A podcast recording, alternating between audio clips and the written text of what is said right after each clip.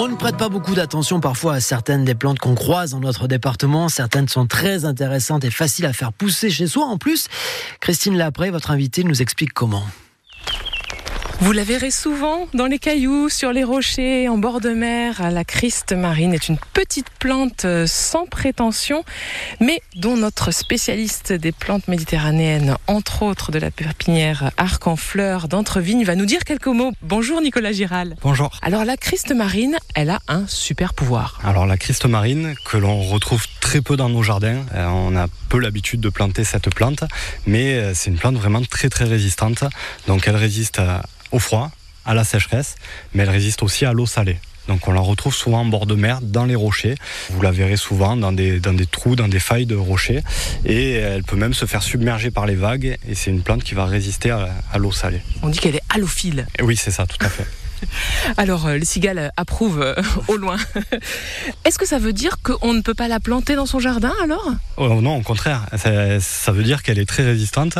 Et donc, plantez-la euh, au soleil, dans une terre très drainante, et elle va résister. Hein. Vous pouvez même l'utiliser en pot ou en bac. Ici, à la pépinière, on l'a sur un rocher. Euh, elle a très très peu de terre et elle est magnifique. Vous l'avez plantée dans, dans, une auge, elle a peu de terre, il y a des plantes grasses tout autour.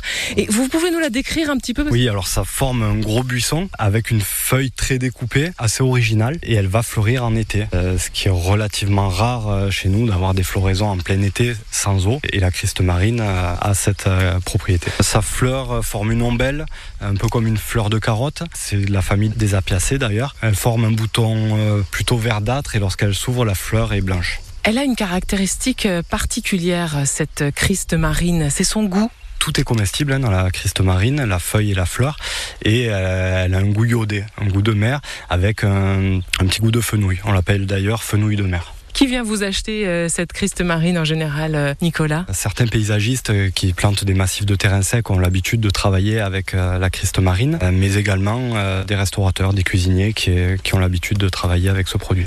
On la goûte? Allez. Allez, hop, je me dévoue. Ah, c'est Annette un peu au départ, et puis après vraiment fenouil.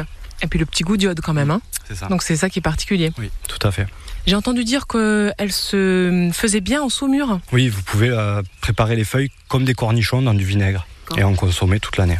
Ou en eau salée, en lacto lactofermentation tout simplement. Oui, également. Donc 30 grammes de sel pour un litre d'eau et hop, on, on, les met dedans. Merci infiniment Nicolas Giral de la pépinière euh, Arc en Fleurs. Le vent se lève, mmh, ça fait du bien. Nous sommes ici euh, à Entrevigne. Où vous venez euh, de nous accueillir pour ces bons conseils et parler de cette plante extraordinaire, la Christe marine qui pousse très facilement dans vos rocailles, dans vos jardins. Merci beaucoup Nicolas Giral. Merci. Et voilà, on a vu cette semaine qu'il est facile de trouver du temps en garrigue, en faire pousser dans le jardin ou sur le balcon, c'est possible et facile. Euh, végétalité, c'est en tout cas, bah voilà, chaque jour sur France Bleu Héros avec toutes les plantes de notre département. Et Christine Lapré à réécouter sur francebleu.fr. Bon